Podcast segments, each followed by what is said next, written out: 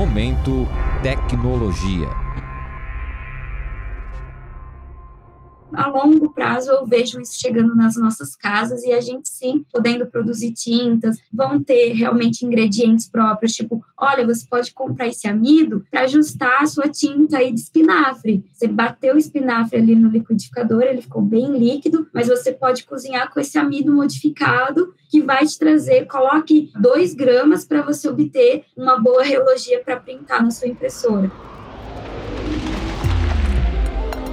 Você deve estar meio perdido se perguntando que história é essa. Mas fica tranquilo, segue comigo que eu vou te explicar sobre impressão 3D de alimentos e o que vem sendo feito no Brasil e lá fora. A pessoa que você ouviu falar logo no começo do episódio é Bianca Maniglia, que coordena as pesquisas da Exalc, a Escola Superior de Agricultura Luiz de Queiroz da USP, sobre impressão 3D de alimentos. Eu sou o Diogo Paiva e este é o Momento Tecnologia.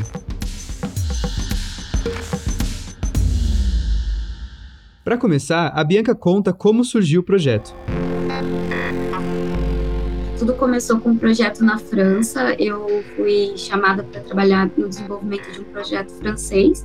O processo que estava nos financiando se chamava Food for Tomorrow. E a ideia era trabalhar com ingredientes para trazer a printabilidade para certos alimentos. Food for Tomorrow é um projeto francês dedicado a revolucionar a comida feita à base de proteína vegetal. Nesse projeto, Bianca trabalhou junto ao professor Alain Lebeau. Foi aí que Bianca começou a trabalhar com amido como tinta, nome que utilizam para se referir aos materiais utilizados na impressão 3D, em analogia à tinta que usamos para imprimir no dia a dia. Nem tudo pode ser printável, né? Você tem que ter a formação de linhas contínuas que não se espalham nas superfícies para garantir então a estrutura tridimensional de um alimento. Então, o nosso grande desafio nesse projeto, que sou muito grata de ter trabalhado durante 18 meses na, em Onires, na França, com o professor Alain Libeiro, foi com essa questão de trabalhar com o ingrediente, o amido, que é um agente espessante, gelificante.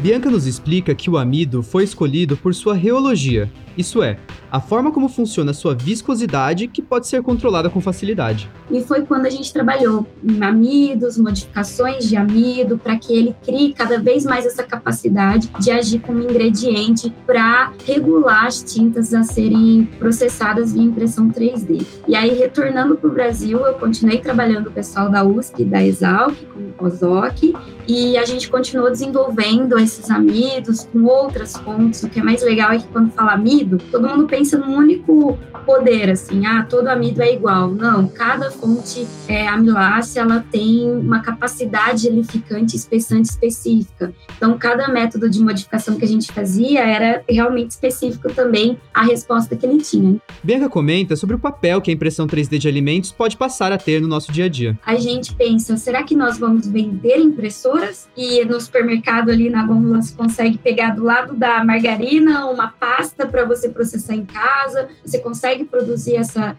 tinta na sua casa, ou nós vamos vender alimentos impressos já. Bianca conta que, no exterior, já existem empresas que vendem massas de macarrão impressas e mesmo impressoras 3D de macarrão. Existem também restaurantes que já fazem seus pratos utilizando impressoras 3D. A gente pode ver vários caminhos para ele entrar, né? Vai estar desde na sua lista de casamento uma impressora 3D, assim como anos atrás as pessoas nunca falavam em micro-ondas, né? É, falava, imagina que cada um vai ter um micro-ondas em casa. Hoje, todo mundo tem um micro-ondas em casa, né? Por mais que se questione se faz mal ou bem à saúde, você tem um micro-ondas em casa. Então, eu acredito sim que a impressora 3D vai ser um utensílio doméstico a, a longo prazo, ainda não vejo isso sendo a curto prazo, mas eu acho que a curto prazo a gente pode ver o tanto que as indústrias alimentícias vão utilizar a impressora 3D até para testes de, de, por exemplo, fazer um macarrão.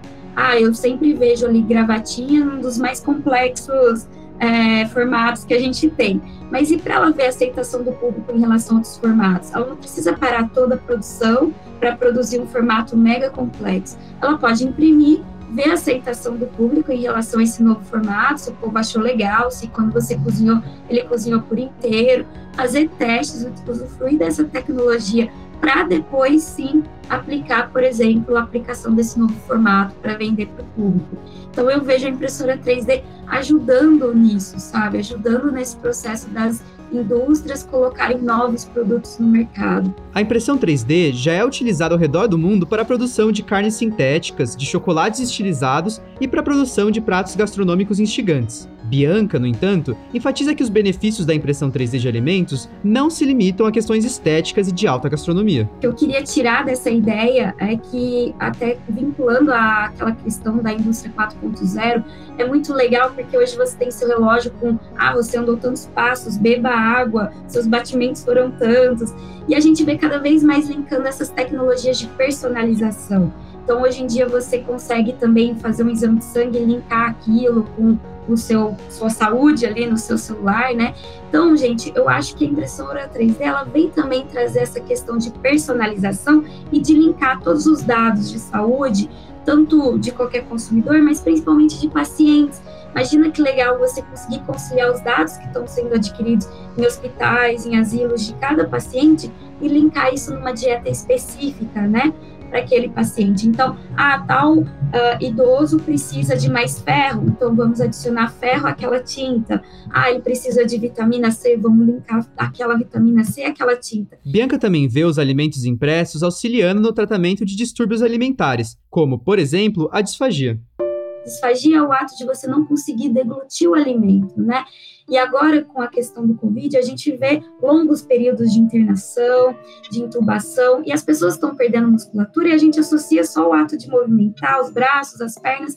Mas, gente, perder a musculatura da deglutição é algo muito, muito assim triste porque a pessoa não consegue se alimentar. E geralmente são pastas assim de colorações marronzinhas, tudo que se mistura, a gente brinca, a gente pode misturar qualquer coisa que dá aquele marrom, aquele aspecto triste, né, de se alimentar. Ah, mas isso daí é frescura, não é, gente? O ato de você não querer se alimentar, de não ter um aspecto visual legal, faz o paciente consumir cada vez menos aquele alimento e é no momento que ele precisa se alimentar para se fortificar, né, se fortalecer. Então, a questão da impressão 3D, ela também traz, por exemplo, você pegar uma cenoura que é dura, transformar numa tinta e imprimir no formato de cenoura. E aí a pessoa vai se alimentar daquela cenoura, mas com uma textura que ela consegue deglutir. Então, olha quantos é, caminhos a gente pode trazer impressão 3D, não pensando numa comida gourmetizada, pensando em trazer, ah, só porque eu acho bonitinho esse formato. Ela pode trazer alimentos para esse, esse público-alvo, né? E trazer alimentos específicos para melhorar também o nosso dia a dia.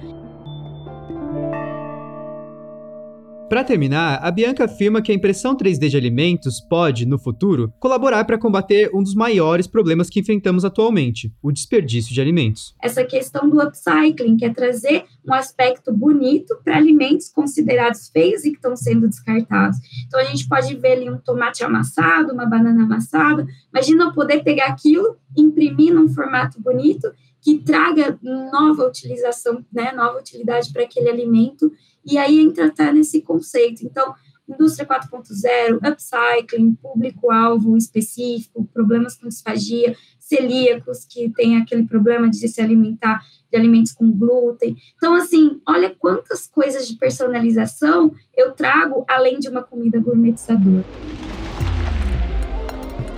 Este é o Momento Tecnologia, um podcast que pretende mostrar as pesquisas desenvolvidas na universidade da bancada ao mercado. A edição de som é de Guilherme Fiorentini. Composição musical é do André Leite. Com edição geral, minha, Cinderela Caldeira.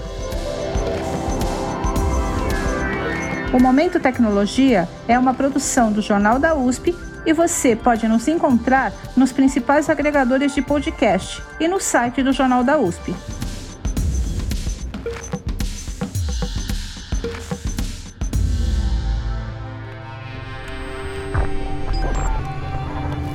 Momento Tecnologia.